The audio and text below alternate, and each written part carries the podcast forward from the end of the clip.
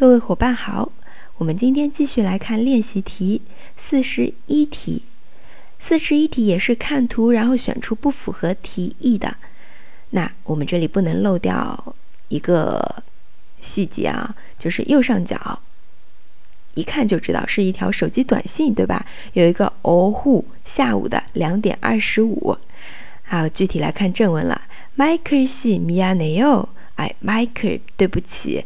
那这边是谁写的呢？右下角有一个民宿，就是说民宿发给 Michael 的。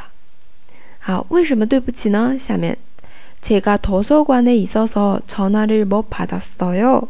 10分후에전화할게 요。 好，这里说的是我呢在图书馆，所以没有接到电话。十分钟后我会再打电话的。嗯，那我们来看一下选项啊。 第一个，民宿西嫩图书馆的意思你的民宿，它在图书馆。好，这个对的，对吧？我在图书馆，所以没接到电话。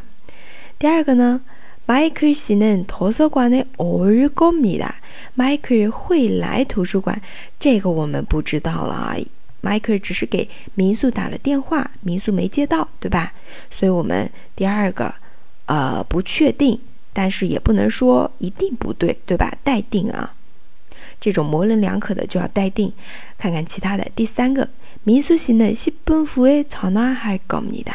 民宿他十分钟后会打电话，对的。第四个，迈克尔西呢，民宿西诶给朝哪的黑斯姆尼的？迈克尔啊，给民宿民宿打了电话，对吧？加油，对的啊。所以我们这里选第二个。不确定的文中根本没有提到的，迈克尔要来图书馆。大家选对了吗？我是哈哈老师，我们下次再见，塔乌美拜啊。